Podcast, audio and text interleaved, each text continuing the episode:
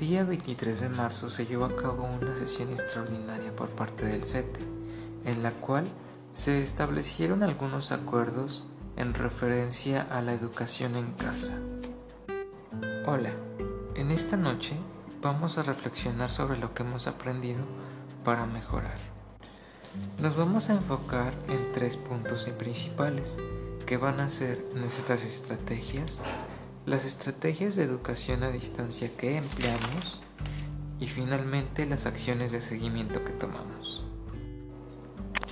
Entonces, ahora para evaluar cuál ha sido la estrategia de educación a distancia que nosotros empleamos, necesitamos valorar si esa estrategia nos dio los resultados que esperábamos.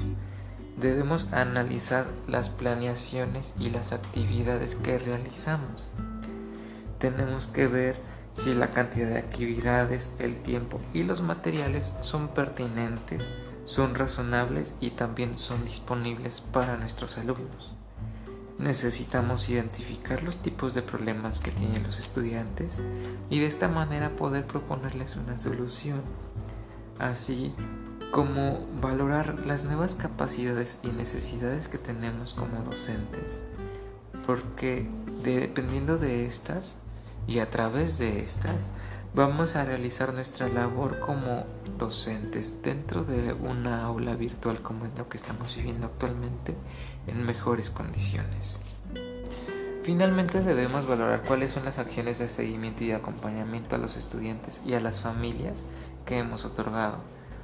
Debemos ver cuáles son los medios de comunicación que hemos usado y cuáles nos han funcionado mejor para el seguimiento de este de los alumnos debemos saber cuáles son, las limitaciones que hemos tenido al realizarlo.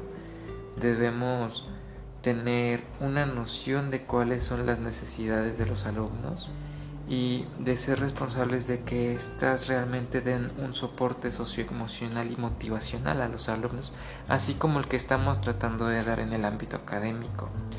Necesitamos una, una estrategia que realmente funcione respecto a las evidencias, la valoración y la evaluación de los aprendizajes, ya que solamente de esta manera podemos ver si es razonable y si es posible.